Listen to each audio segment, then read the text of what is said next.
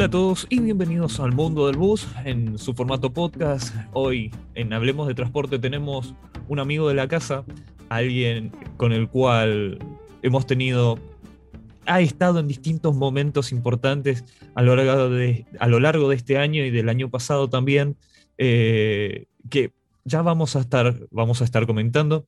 Eh, estoy hablando del el ingeniero Pablo Callizo. Buenas, buenas tardes, eh, Pablo. Hola, ¿qué tal Maxi? ¿Cómo, estás? Y un saludo a todos.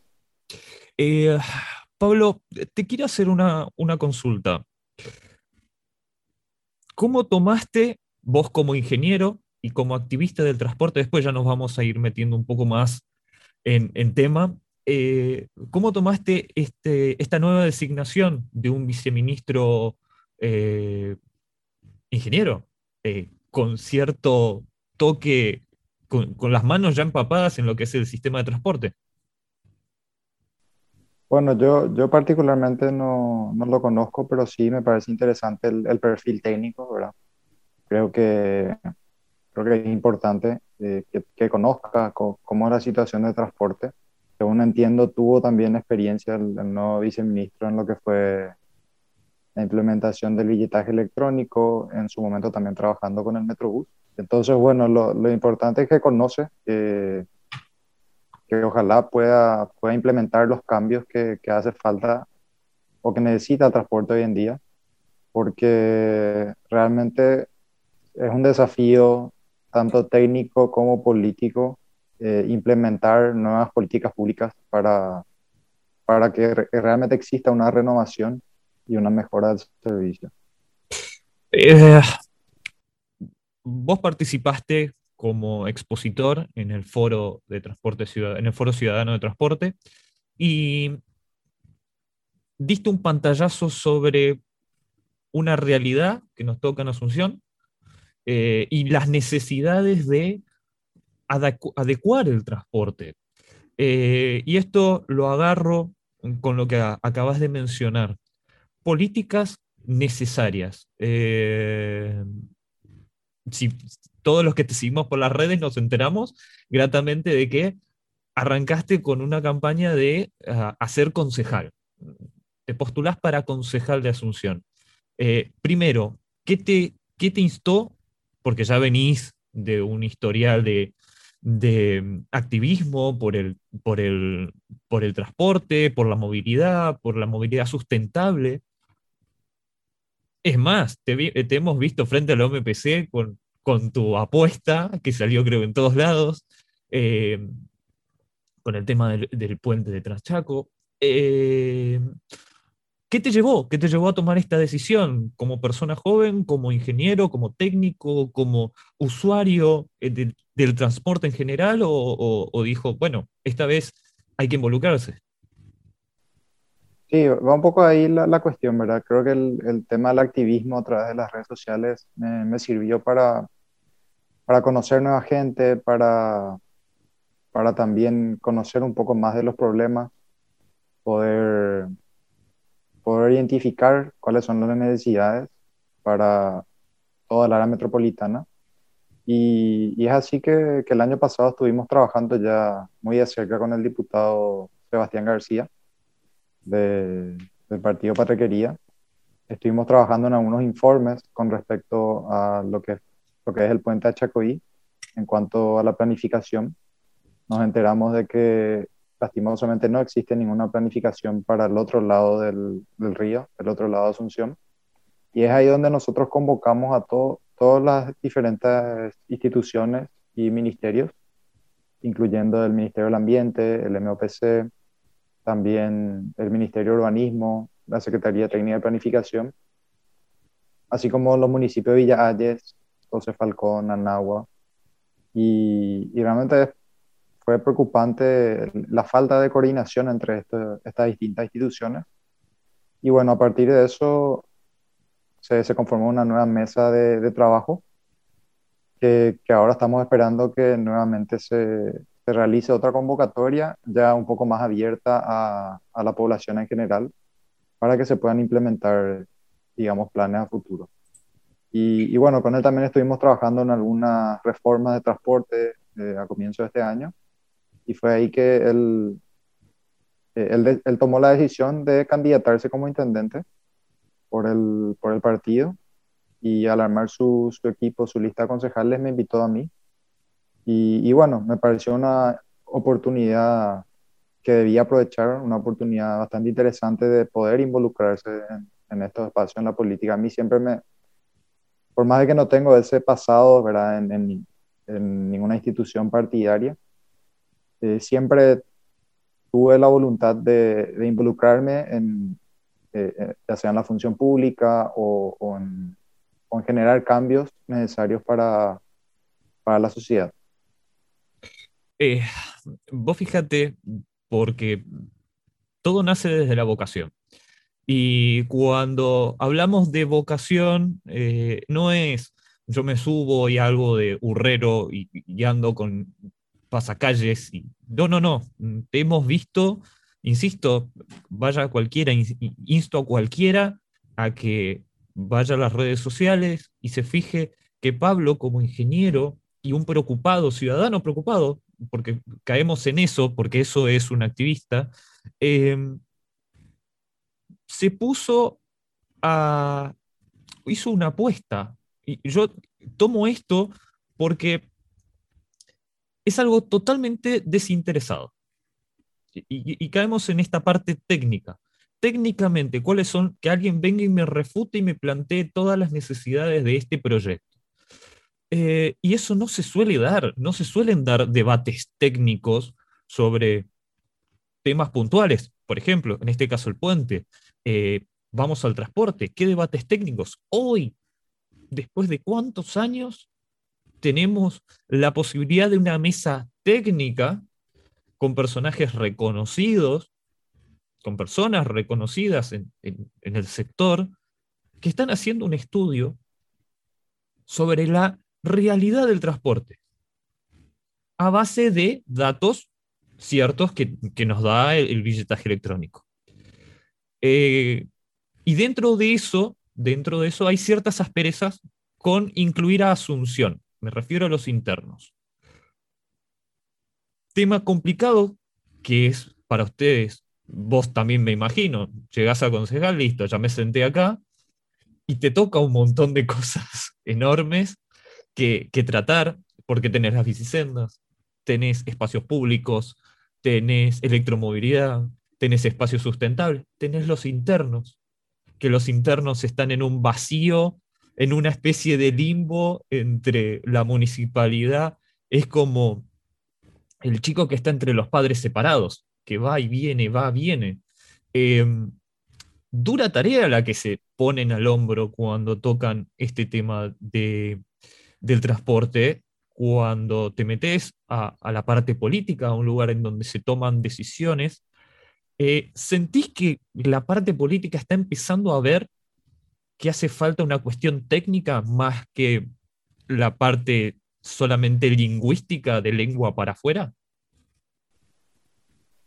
Sí, sí, realmente eh, una vez me dijeron y se me quedó el dicho, ¿verdad? Eh, muchas veces para, para las decisiones finales de cualquier proyecto, de cualquier iniciativa, prima más o, o, o al final termina siendo más importante no, no la, la, decisión ambiental, la decisión económica, la decisión técnica. La decisión política es la que finalmente es la que toma esa decisión.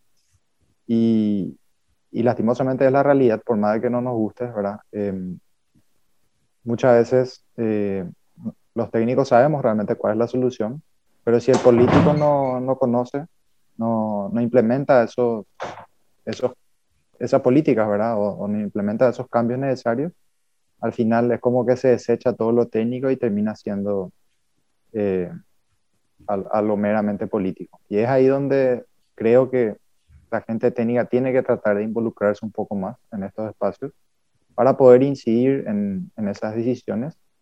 Eh, y bueno, también eh, respetando, digamos, lo, los procesos, los planes. Muchas veces, eh, bueno, en Asunción, por ejemplo, existen tantos, tantos planes, ¿verdad?, de, de transporte, de ciudad, y quedan, quedan en la nada porque no se implementan esas políticas públicas para, para llevar a cabo el plan. Entonces, digamos, esa es un poco la, la idea de, de, este involucramiento también, de poder implementar los planes, independientemente a, al gobierno o a la gente que esté en, en el futuro, ¿verdad? Lastimosamente el, el, ejemplo del Metrobús nos demuestra que, que no se siguen los procesos, de que después de cada gobierno se cambia todo o que no se, no se sigue una misma línea. Entonces hay que buscarle la vuelta para que estos cambios puedan mantenerse en el tiempo y que tenga esa independencia de quien esté a cargo en, en ese momento específico. Y, y, bueno, con respecto a los internos eh, y a todos los problemas de movilidad que... que si querés lo podemos ir enumerando, vamos por parte, total, ahí vos explayate, porque como insisto, son temas que quizás siempre quedan postergados para un tiempo, para un tiempo, para un tiempo, siempre, siempre hay algo más importante.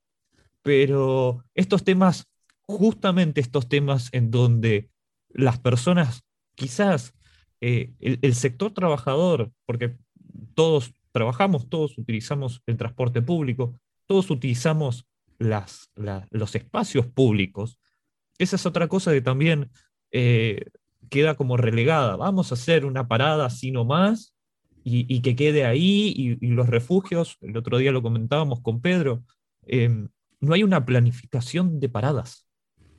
Vamos a poner un poste con las líneas que tienen que parar y que diga parada obligatoria y si queda enfrente un estacionamiento o una salida de vehículo y bueno, queda ahí.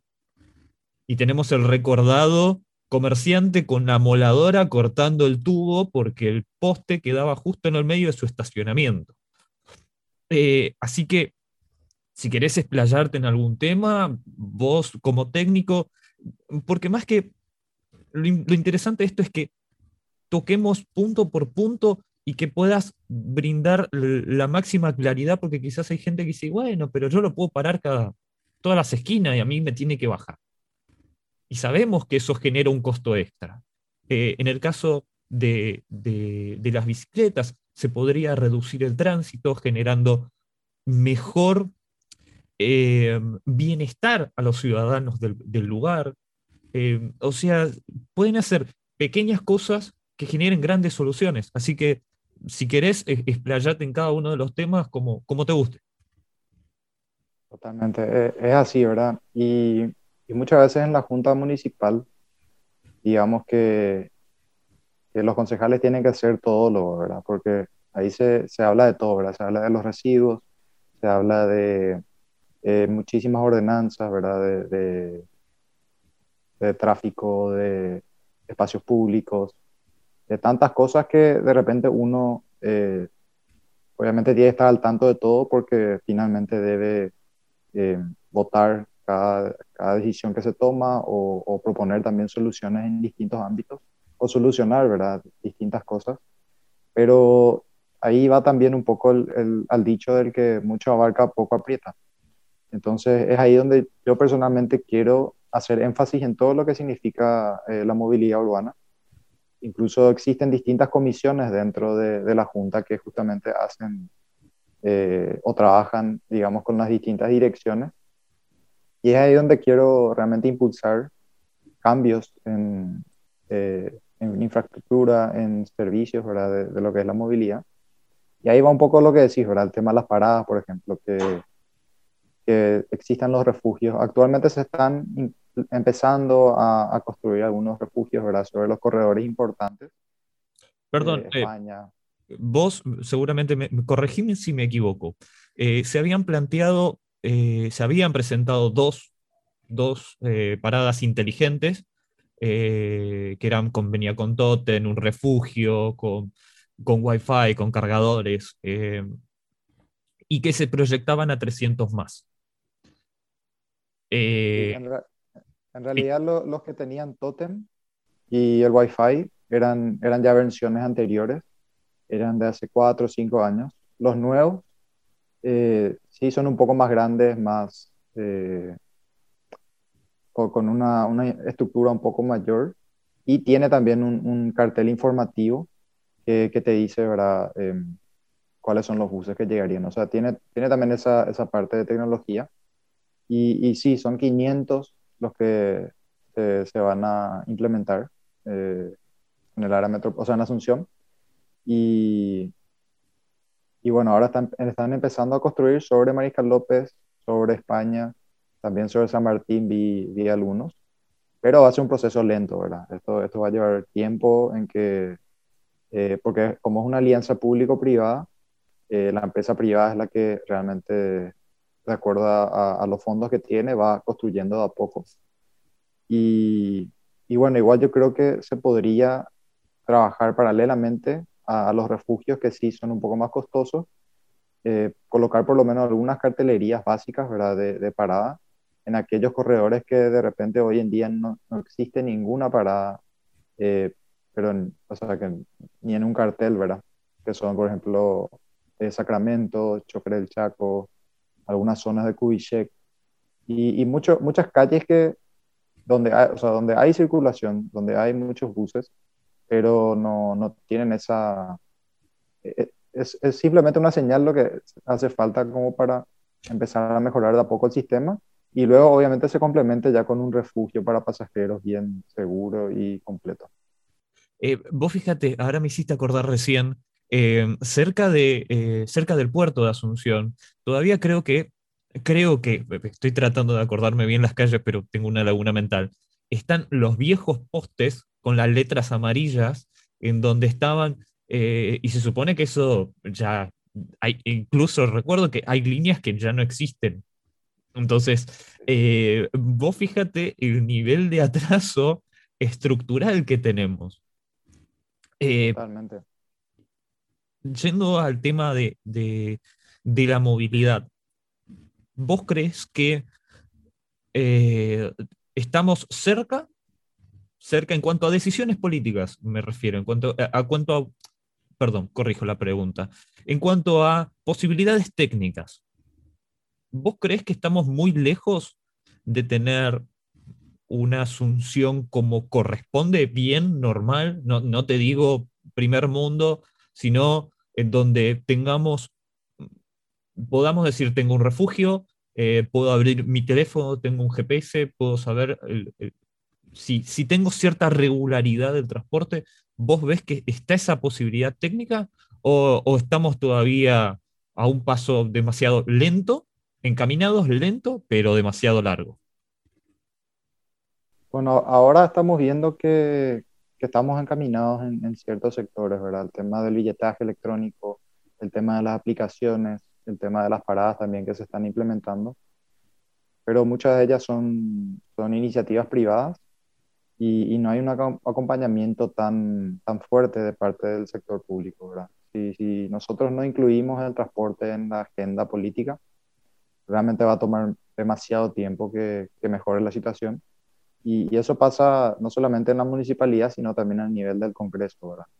Eh, vemos que hay algunas iniciativas que, que realmente no, no, están solucionando o no, o no, no no ayudan a, que, el servicio de transporte mejore, ¿verdad?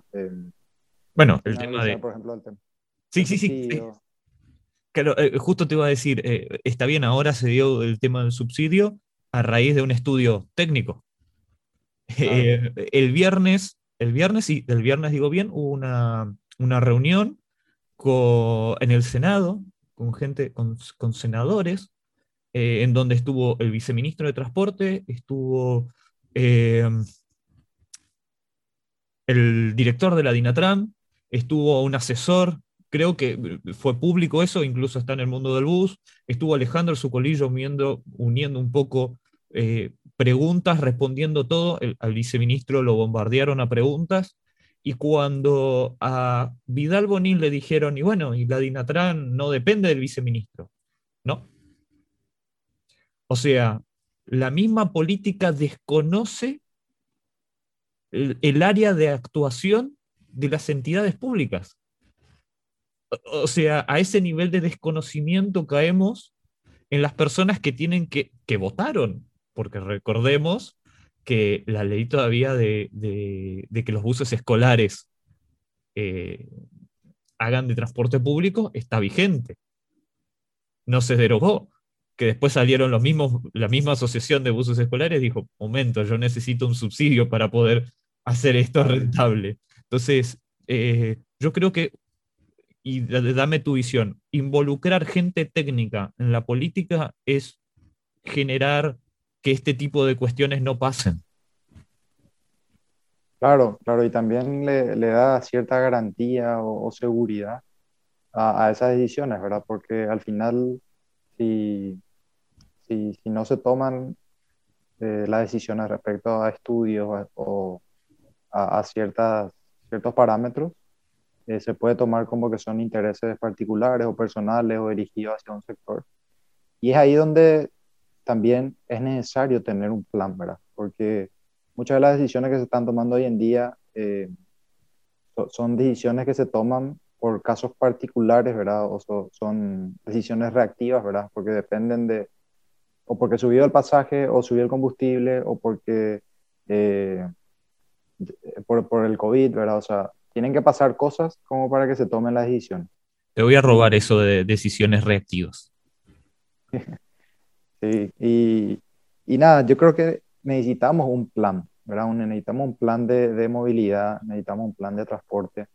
Actualmente no tenemos, el último estudio que se hizo fue en el, en el 98-99 con el plan Z, y, y, realmente estamos a ciegas, estamos a ciegas porque no, no, no tenemos rumbo, siempre estamos a la deriva y tomamos estas decisiones justamente al no tener un plan. Vos hablas de, un plan, eh, nosotros desde el mundo del bus venimos pidiendo una política pública de trabajo hacia el transporte público, porque al fin y al cabo, eh, sí, todo muy lindo, pongamos buses todos cero kilómetros. Si al día de hoy se les ocurre a alguien y dice, bueno, yo voy a poner, compro todas las empresas, o todas las empresas se ponen de acuerdo y ponen buses cero kilómetros para el día de mañana. Y nos encontramos con los mil y pico de, buses, el día de mañana todos cero kilómetros. Con infraestructura vial que tenemos eh, en Asunción, en área metropolitana, ese costo es inviable. Entonces, no solo es buses cero kilómetros, eh, tenemos que llegar a una política integral de soluciones. Eh, ¿vos, esto también lo ves posible? ¿Crees que, que, que algunas cosas estamos más adelantados que otras? Bueno, y es así como decís, ¿verdad? De nada sirve renovar toda la flota. O, son pasos importantes, son pasos eh, que, que, ayudan, ¿verdad? O sea, de alguna forma mejoran el servicio, lo mismo con los buses eléctricos, pero no solucionan el problema de movilidad. Eh, ahí vamos otra vez, ¿verdad? Si nosotros le exigimos a, a las empresas privadas que hagan inversiones muy grandes, y luego no pueden ofrecer un servicio regular o con mucha frecuencia. Eh, realmente no estamos solucionando el, el, problema. Y, y es, ahí, es, ahí, donde necesitamos que, que se haga un estudio general de, de, todo el sistema de transporte y a partir de eso ir implementando este tipo de, de políticas, ¿verdad? O sea, la renovación puede ser parte de esa política, pero no debe ser la única. Entonces, es ahí donde, donde hay que trabajar de una forma multidisciplinar eh, en distintos ámbitos, ¿verdad? Eh, ya sea lo que, lo que significa en los buses, en, en las bicisendas, también eh, el servicio de taxi, Uber, Move, etcétera. Y también de las distintas instituciones, ¿verdad? Las municipalidades, el Viceministerio de Transporte, el MOPC, el Ministerio de Urbanismo, que también es importante su, su, su presencia y, que realmente se puedan implementar todo este tipo de, de proyectos o planes eh, en el futuro. Eh, ahora voy a picar un poco a, Pablo el ingeniero, al ingeniero civil, eh, a ese activista que, que, salió de la facultad y dijo, momento, Asunción, ¿qué tirarías a la basura y qué dejarías? Eh, Le pregunto al activista. sí, sí, sí. No, y, y, creo que cambiaría un poco el modelo de ciudad, ¿verdad? Lastimosamente en los últimos 10 años venimos replicando un modelo eh, basado en el transporte individual motorizado, en motocicletas, en automóviles. Ya, ya vimos que que bueno, la, la, la, inversión en infraestructura se fue para eso, se fue en viaductos, en túneles, en puentes, y, y soluciona eso el tráfico. La realidad es que no, ¿verdad? Cada día es peor, cada día, eh, incluso con, con, con, la pandemia que, que, se redujo la movilidad en teoría, igual, igual tenemos un, un, un nivel muy alto de, de tráfico vehicular. Y, y la verdad que aprendiendo de otros países sabemos que esa no es la solución. Entonces, eh, yo, yo particularmente trataría de, de hacer lo, inverso, ¿verdad? Tratar de gestionar mejor el tráfico, gestionar mejor a través de los semáforos, gestionar a través del centro de monitoreo que existe hoy en día, el centro de control semafórico en la costanera, y de esa manera poder solucionar el, el tráfico vehicular, reduciendo hasta un 40% de lo que es hoy en día y paralelamente, obviamente, fomentar el transporte, transporte público, así como también el transporte individual no motorizado o, eh, bueno, a través de las bicicletas, eh, a través de la gente que camina, tratar de, impulsar estas otras formas de, moverse dentro de la ciudad. Eh, nosotros venimos planteando y dimos como ejemplo que en Buenos Aires la ciudad el gobierno de la ciudad puso bicicletas bajo una aplicación en el cual vos te registrabas y podías utilizar las bicicletas, que había muchísimas estaciones en donde dejarla y quitarla. Em, hoy, eh, ahora hay una asociación público-privada también, donde eh, ayuda, que obviamente eso es inversión que hay que sostener, porque las bicicletas se rompen, como... Y, em, estuvimos hablando con, los amigos de México de Estrategia Misión Cero, que trabajan mucho con eh, la parte de intervención urbana y el trabajo de los peatones. Es decir, por ejemplo, puentes, puentes peatonales fuera, no sirven. Eh, y en cambio caemos acá eh, en Asunción que te dicen, tenés los fundamentalistas de, la bicicleta, no, porque tiene que ser fuera todo tipo de transporte, cerremos Asunción y todo bicicleta. Y te encontrás con las personas que no tienen el estado físico que podría tener esta persona que lo dice, y le cuesta subir, porque, a ver, hay que subir al Verdi. ¿eh? Yo no, está bien, es bajada, pero hay que subirla. Eh, y así te puedo citar otro montón de calles que Asunción está bien, es pedaleable, es pedaleable, pero eh, no es para todos. Insisto, creo que hay una solución integral. Eh, vos ves la electromovilidad, no te hablo de buses eléctricos todavía, sino hablo de, vos estuviste con, gente que hace bicicletas eléctricas. Eh, vos ves la posibilidad de generar no solamente incentivo de trabajo, sino incentivo de movilidad. Sí, y, no solamente, em, bueno, no solamente de moverse, sino también de ahorrar. Eh, el, el, ahorro es realmente muy significante en cuanto al, al, consumo, ¿verdad? Porque la, bicicleta eléctrica puedes enchufar en tu casa y puedes andar 10 kilómetros y te, te, sale, o sea, el costo de la electricidad te sale 200 guaraníes. Vos querés hacer 10 kilómetros en auto y, y gastas por lo menos eh, un litro, ¿verdad? Es, es 6.000. Multiplicando eso por, por 100 kilómetros, por 300 kilómetros al mes, eh, es muchísimo, ¿verdad? Y el ahorro en bicicleta es, es, realmente muy significativo y, y además te, te ayuda al, a la salud, ¿verdad? Lo, lo bueno de la, de la, de la bicicleta es que justamente para estos, eh, estos desplazamientos cortos o medianos eh, es ideal, ¿verdad? Para, para, poder irse al trabajo, para hacer esas pequeñas distancias.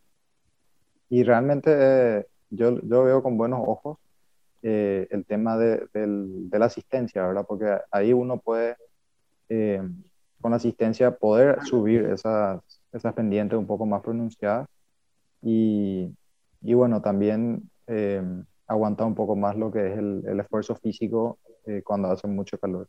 igual esto obviamente tiene que venir acompañado de, infraestructura, eh, no solamente en las calles, sino también en las oficinas, en las escuelas, que hayan baños, duchas, eh, incluso estacionamiento para bicicletas, que si bien es una ordenanza municipal, que cada local comercial tenga cuatro, por lo menos cuatro estacionamientos, actualmente no se cumple y son muy pocas las que tienen actualmente. Pero de a poquito, ahora con, el, con la pandemia, se está viendo el, el uso más masivo de la bicicleta y también se nota que muchas empresas están apostando a eso, colocando algunos estacionamientos en, en sus locales.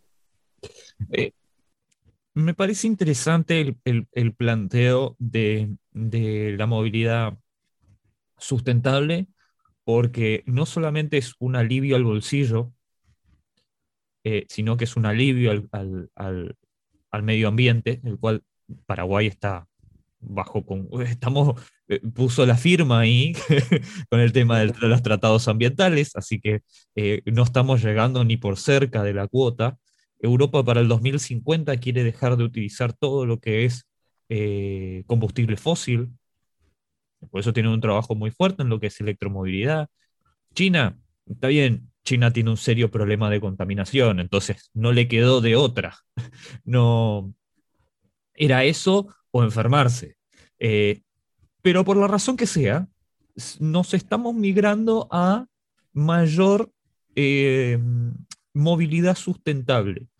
Eh, y ahora le vuelvo a preguntar al, al ingeniero civil,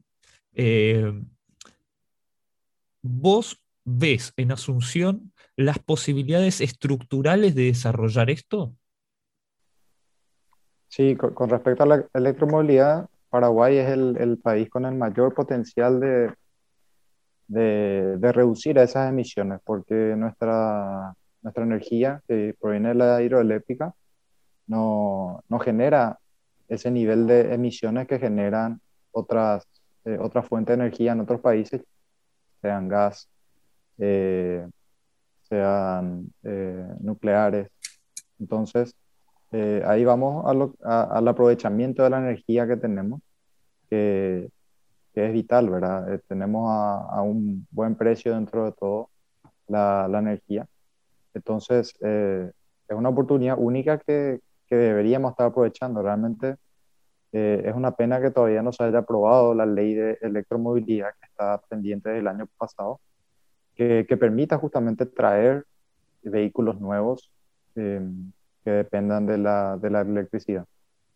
Y, y, ahí vienen varias, varias políticas públicas que hay que implementar, ¿verdad? El tema de las estaciones de recarga eh, en las rutas para que uno pueda realizar viajes más largos.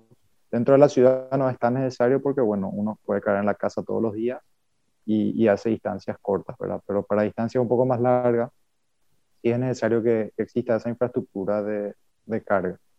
Y, y, bueno, además también que, el propio gobierno sea, sea el incentivo de esta tecnología. Hace poco vimos que Itaipú compró alrededor de 100, 100 camionetas eh, movidas a combustión y, y vos te pones a pensar, Itaipú es la hidroeléctrica, una hidroeléctricas más grande del mundo y no está invirtiendo en la movilidad eléctrica. Eh, entonces, a, partir de eso hay que comenzar. Eh, podemos soñar el día de mañana en flotas de taxis eléctricos, flotas de recolecciones de basura eléctrico y, obviamente también dentro de, del ciudadano común, ¿verdad? Que se mueve en, en su vehículo particular. Pero obviamente eso también hay que trabajar con cuidado, ¿verdad? Porque no nos sirve reemplazar nomás todos los vehículos actuales por vehículos eléctricos, porque existen también otras externalidades, ¿verdad? Ya sea el tráfico, la polución sonora, también lo que es eh, los accidentes, la dispersión urbana. Entonces, digamos, la, la, la electromovilidad soluciona, soluciona el problema ambiental, pero no soluciona otras otras cosas, ¿verdad? Por eso eh, hay que apoyar, hay que, hay que insistir en que esto se, se vuelva una realidad, pero paralelamente trabajando con mejorar el sistema de transporte como para que la gente eh, siga teniendo alternativas. Claro, tenga esa alternativa y, y que, el, que, el, cambio real sea dejar el vehículo a combustión y moverse en, en medios masivos de transporte. Eh, uno cuando se pone a pensar en transporte, automáticamente nos, nos teletransportamos a, a, la imagen de los buses llenos, abarrotados, gente colgando, y ya no da gusto. Ya no queremos subir al transporte público. Ya, ya automáticamente te acordás que el chofer en, hace un tiempo no te quería dar vuelto, ahora te dice que la máquina no funciona porque no te quiere subir, y te dice que la máquina no funciona y te, pide un mil y ya viajás. Em, eh, y, seguimos teniendo esos ciertos, esas ciertas eh, mañas, y, que es muy propio, y te lo llevo a la región, muy propio del latino. Eh, tengo el vehículo bajo, ni siquiera bajo, ojo, tengo ganas de comer un lomito. El lomitero está arriba de la vereda y ¿qué hace? voy y subo la vereda con mi vehículo, le hago señas para que venga hasta mí eh, y, la persona que tiene que pasar, o sea, yo creo que Asunción no está hecha para los peatones, no está pensada para la gente que camina. Eh, Pedro tiene un editorial que es Asunción, ciudad no inclusiva, porque eh, hay cosas que son eh, no, digo una rampa mal hecha, sino digo directamente no hay veredas. Son calles y, y, edificio. Y, la vereda debe tener 50 centímetros, porque es donde apoya el poste de luz que está lleno de cables. Entonces, yo creo que cuando hablamos de este tipo de cosas, de electromovilidad, eh, vos mencionaste el hecho de Itaipú, eh, yo creo que el problema es de concepto más que de acciones. Las personas que manejan Itaipú siguen pensando en combustible fósil. Las personas que hacen las calles, las personas que manejan ciertos ministerios, siguen pensando en el vehículo. ¿Por qué? Porque ellos se manejan en vehículo. Eh, quitaron el, te llevó Asunción, quitaron el giro a la izquierda en muchas avenidas. Y muchos se quejaron. Ya no puedo doblar en U. Indignados. Yo creo que te habrás reído y llorado a la vez. Eh, no puedo doblar en U. Paraguay tiene uno de los índices de, de accidentes de tránsito más altos de la región. ¿Cómo peleamos vos hoy desde tu lugar como técnico y, como en búsqueda de un, puesto como concejal, eh, ¿qué crees que nos hace falta? ¿Qué, ¿Qué, crees que qué chip necesitamos cambiar para decir, bueno, yo no tengo idea y no tengo por qué saber de transporte? Yo no quiero saber si, pero ¿dónde está mi plata? Eh, yo pago mis impuestos, si es que los pago. Eso es, eso es otro tema. Eh, yo quiero saber qué hacen con mi plata. ¿Por qué me tienen que poner un metrobús y después no tiene el blindaje jurídico para que otro gobierno lo siga? Eh, ¿Por qué las municipalidades hacen lo que quieren y después viene una empresa como, por ejemplo, ESAP, y, rompe toda la calle que recién hizo la municipalidad. Por darte un ejemplo, ¿vos crees que, necesitamos nosotros para empezar a decir, bueno, a partir de acá podemos empezar a cambiar? Bueno, concuerdo con todo lo que dijiste hace rato. Somos, lastimosamente, somos, tenemos una cultura muy autocéntrica. Queremos hacer todo desde el auto, comprar eh, las cosas del auto, eh, hacer todas las gestiones, ¿verdad? Si es posible, dejamos enfrente y, y nos bajamos, dejamos el pica pica y luego volvemos como si nada, ¿verdad? Pero, pero bueno, ahí, ahí yo creo que el cambio viene, viene a través de, de tres cosas, ¿verdad? En, en, inglés le llaman las tres E. La primera siendo eh, educación, Em, hace falta esa educación vial, hace falta que la gente sepa que, que sepa que el giro a la izquierda eh, empeora el tráfico, ¿verdad? Que sepa que el, si se cierra el carril central, mejora también el tránsito. Que es lo que pasó ahí sobre Quinta. La avenida Quinta hubo muchísima repercusión social porque iban a cerrar el paseo central y la gente ya no iba a poder hacer esa, esa famosa U. Y, y, al final se hizo y hoy en día le, le cerró la boca a todo, ¿verdad? Porque fluye. el paseo, sí, fluye súper bien, eh, incluso el paseo eh, es mucho más caminable, la gente ya no tiene más que cruzar eh, ese espacio de 20, 30 metros donde los autos hacían la U. Eh, y bueno, la gente nomás muy reacia al cambio, ¿verdad? Lastimosamente, em, cualquier cosa que, que, genere, digamos, ciertas dificultades ya, ya rechazamos, pero, pero es parte de, del proceso de, evolucionar, ¿verdad? De, de aceptar estos cambios. Eh, la segunda E va por la parte de engineering, eh, traducido a ingeniería, ¿verdad? La ingeniería de tránsito, la ingeniería o el diseño vial también es muy importante para, para promover modelos alternativos y también para disminuir la cantidad de accidentes o la cantidad de, de malos hábitos que, que, existen, ¿verdad? Y por último, la tercera E, que es enforcement, o, o digamos, el control policial el, a través de multas, a través de infracciones, sanciones. Entonces, esas tres cosas son, son necesarias, ¿verdad? Educación, ingeniería y, y control y somos hijos del rigor, así que la última es la más importante, para empezar a cambiar las otras dos. Eh, vos hablabas de que te llevo al principio de la charla y las paradas están teniendo determinadas cartelería, eh, y te lo conecto con la parte de educación. ¿Vos crees que nos falta más educación eh, como para poder aceptar lo que dicen los técnicos? Y ahora te lo conecto porque quiero dar paso a, a, la necesidad de personas técnicas en, en puestos eh, serios, en puestos en donde se toma una decisión. Bueno, y e, es parte de, lo que hablamos hace rato, ¿verdad? Del, proceso de cambio. Cuando primero se instalaron las paradas obligatorias, eh, hubo un descontento general por parte de los pasajeros eh, que estaban acostumbrados, obviamente, a tocar el timbre y que se le baje donde tocaron.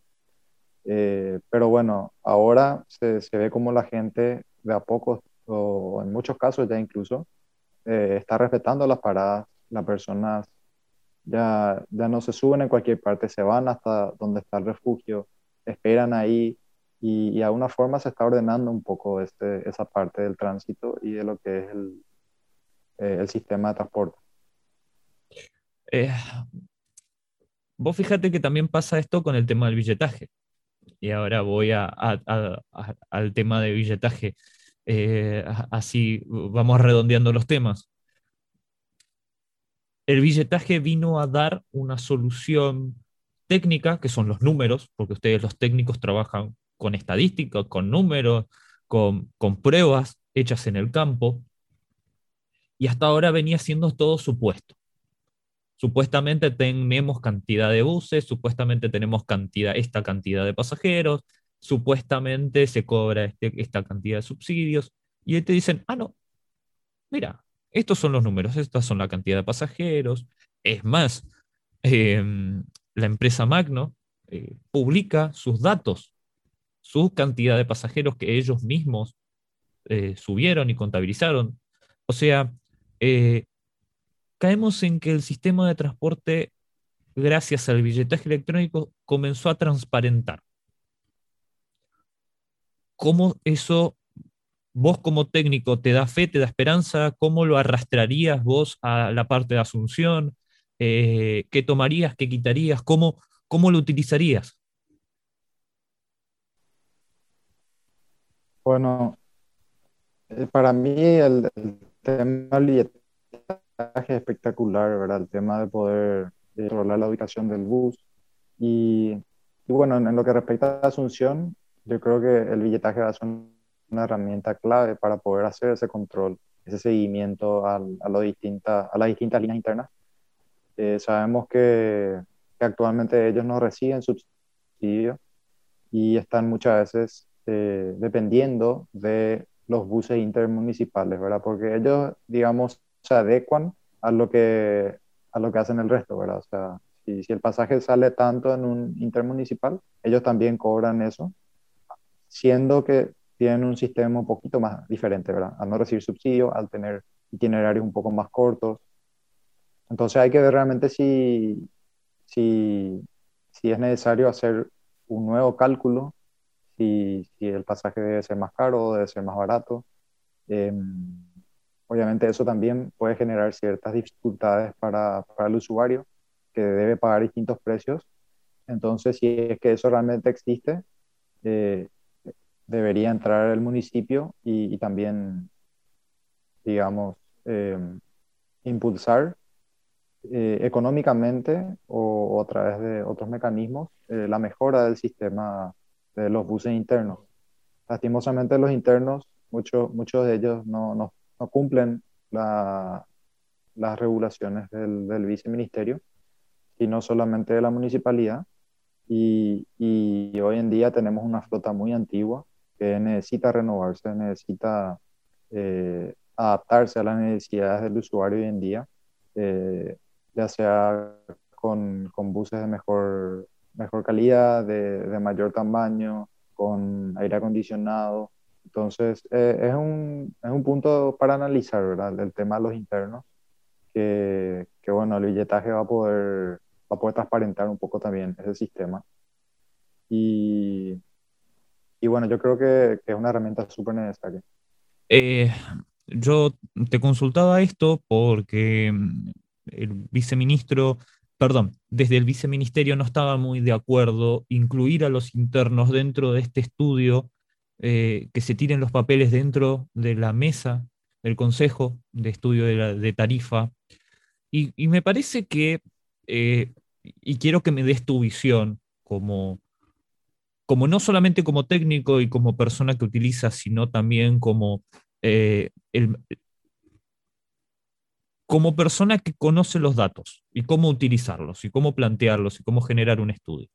Eh, si nosotros tomamos solamente los permisionarios del viceministerio, sin incluir a los, a los internos, estamos generando un conflicto porque después está bien, solucionamos el problema de los, inter, de los, de los, de los permisionarios de, del viceministerio, pero tenemos 100.000 mil personas que están afectadas en el sistema de, de internos.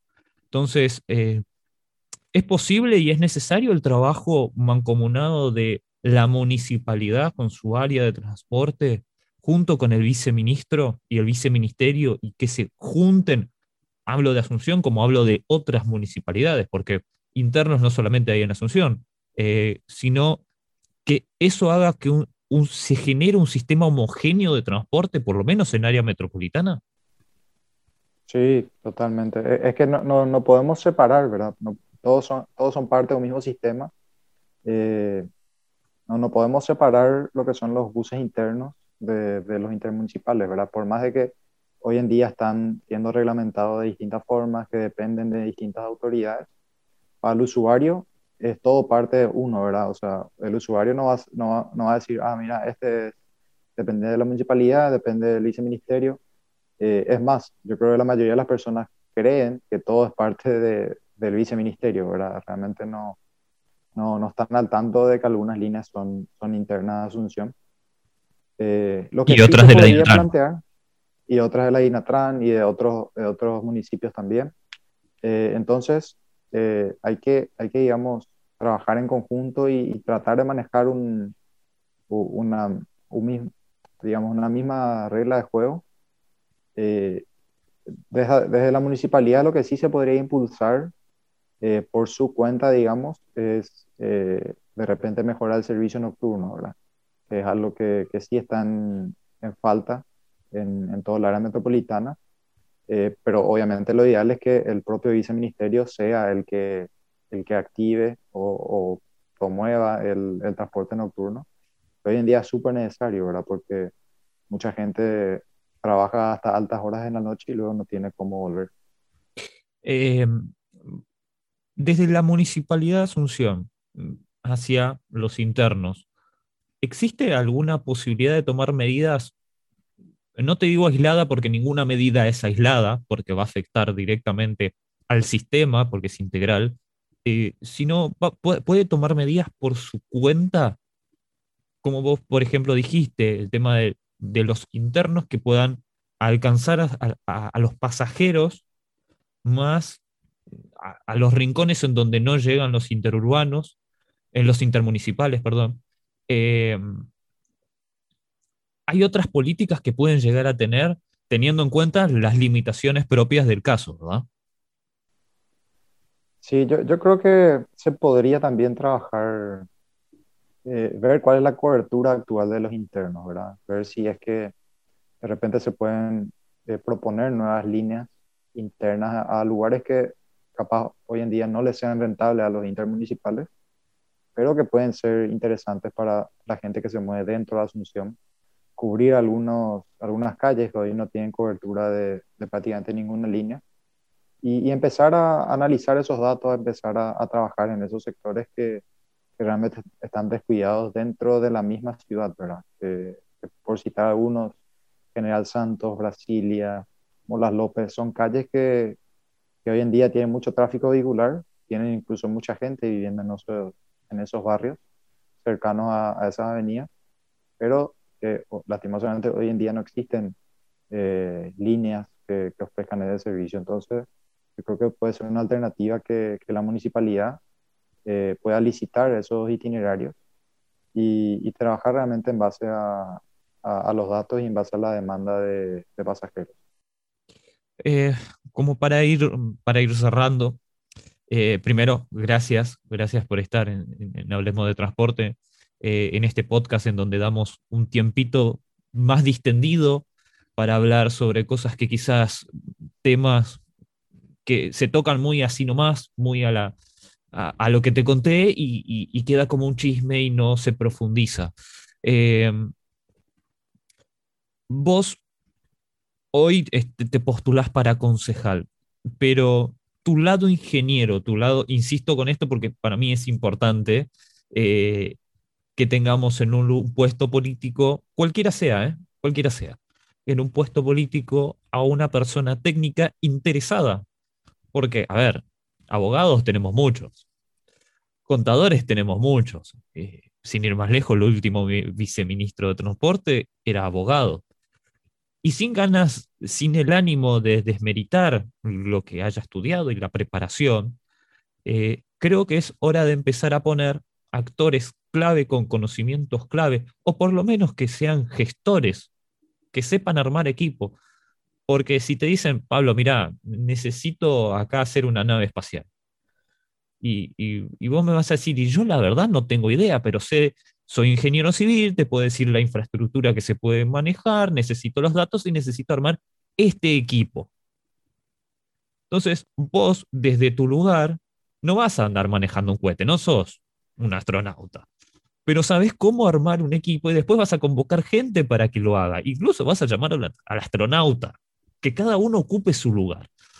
Em, ¿Vos crees que es necesario, como persona joven, como profesional y como un activista de la movilidad en general, crees que es necesario involucrarse para que haya un cambio? Sí, yo, yo creo que más en estos espacios, ¿verdad? Que, que, uno puede eh, generar cambios en la ciudad, creo que es necesario conocer los problemas, ¿verdad? Porque si uno no conoce los problemas y las soluciones, obviamente, eh, no, va a poder plantear eh, los cambios que necesitamos en la sociedad. Entonces ahí es donde la capacidad técnica, la capacidad o el conocimiento es para mí súper importante para poder tomar las decisiones correctas. Eh, más todavía en temas eh, delicados que, que, realmente afectan a toda la población, eh, es importante estar, estar preparado y, saber realmente cuáles son las políticas que hay que, hay que ir tomando. última pregunta. ¿Cómo funciona el monopatín eléctrico? ¿Estás contento con eso? Sí, la verdad que sí, estuve, estuve probando ya hace más de seis meses que tengo y y bueno, em, actualmente nuestras calles no nos ayudan, ¿verdad? Muchas veces tenemos justo al lado derecho de donde uno tiene que transitar con el monopatín, eh, está un poco desgastado, ¿verdad? Por las frenadas de los camiones, de los buses, de repente se acumulan agua, eh, pero eh, también hay baches, ¿verdad? Pero em, e-, es algo que, a poco se está empezando a usar y, yo creo que, va a ser importante su, uso, más todavía para esos, esos viajes de corta distancia. Entonces, es cuestión de seguir seguir innovando, seguir impulsando ese tipo de movilidad y que, ya vimos que tiene éxito en, otras capitales del mundo. Y bueno, yo creo que va, va, a llegar su momento también acá. Así te cierro con anécdota. Yo eh, aquí en Buenos Aires lo, lo intenté, juro que lo intenté. Se, se, alquilaba, la empresa lastimosamente que daba eh, el servicio de alquiler de monopatines se, terminó yendo por cuestiones políticas. Eh, en fin, vivimos en Latinoamérica, no, no todo es perfecto. Em, y lo intenté y la verdad me gustó. Eh, sí es cierto que vi la dificultad con el tema de determinadas calles. Automáticamente lo pensé y dije, yo no me veo por Mariscal López o Eusebio Ayala acá. No me veo por enfrente de la facultad en San Lorenzo saliendo con esto porque por arriba me pasa algo, pero eh, sí lo veo como, como algo interesante y un chiche lindo como para empezar a, a, a, tomar una conciencia. Así que, eh, Pablo, muchísimas gracias por, por, tomarte este tiempito, tiempo largo, para, para hablar con nosotros, para, para comentarnos un poco tus ideas. Eh, ya más adelante hablaremos de propuestas y demás, pero lo interesante es que nos diste un pantallazo general y, te mostraste como, a ver, insisto, vayan a redes sociales, siempre, siempre caigo en eso, eh, y, vayamos al funcionario antes de que sea funcionario. y ahí nos vamos a dar cuenta de determinadas cosas. Eh, después, cuando es funcionario, como dije en un principio con el, con el, con, en el ejemplo del viceministro, él es ingeniero, especialista, tiene su, su, su conocimiento con el tema de billetaje, con el Metrobús, pero lo tendremos que juzgar más que por, sus conocimientos, por sus acciones en, el cargo. Así que, insisto, Pablo, muchísimas gracias por, tomarte este tiempito con nosotros. ¿Algo con quien quieras cerrar? Bueno, te, agradezco, Maxi, por, por, este contacto. Realmente eh, muy interesante hablar. A mí siempre me apasiona hablar sobre todos estos temas. Eh, y bueno, yo creo que, así como dijiste, ¿verdad? Eh, digamos que el conocimiento eh, no sirve de nada si es que no se implementan las acciones. Entonces, bueno, yo creo que eso va a ser clave para poder, para poder ver realmente los resultados en el futuro. La próxima te voy a molestar con el tema de, de los trenes. Sin problema. Muchísimas gracias. Así que ya saben, gente, eh, eh, métanse en, Twitter. Eh, ¿Tu Twitter es? ¿Arroba? Arroba Pablo Perfecto, así que ya saben, allí tienen, aparte, él es fundador también de colectivo.org, métanse en Instagram y en Twitter también redes sociales del mundo del bus, Instagram, Twitter, Facebook, YouTube. Y si estás escuchando este podcast, eh, te invito a compartirlo. Así, así somos más y, seguimos hablando de transporte, que esto es súper interesante. Y, capaz que de por ahí con gente, gente bien, gente común, no, nos, nos podemos tomar un café a la distancia, eh, compartimos alguna que otra cervecita y, y empiezan a salir soluciones concretas a problemas concretos. Eh, muchísimas gracias a todos los que están del otro lado y los invito al próximo episodio. Será hasta la próxima.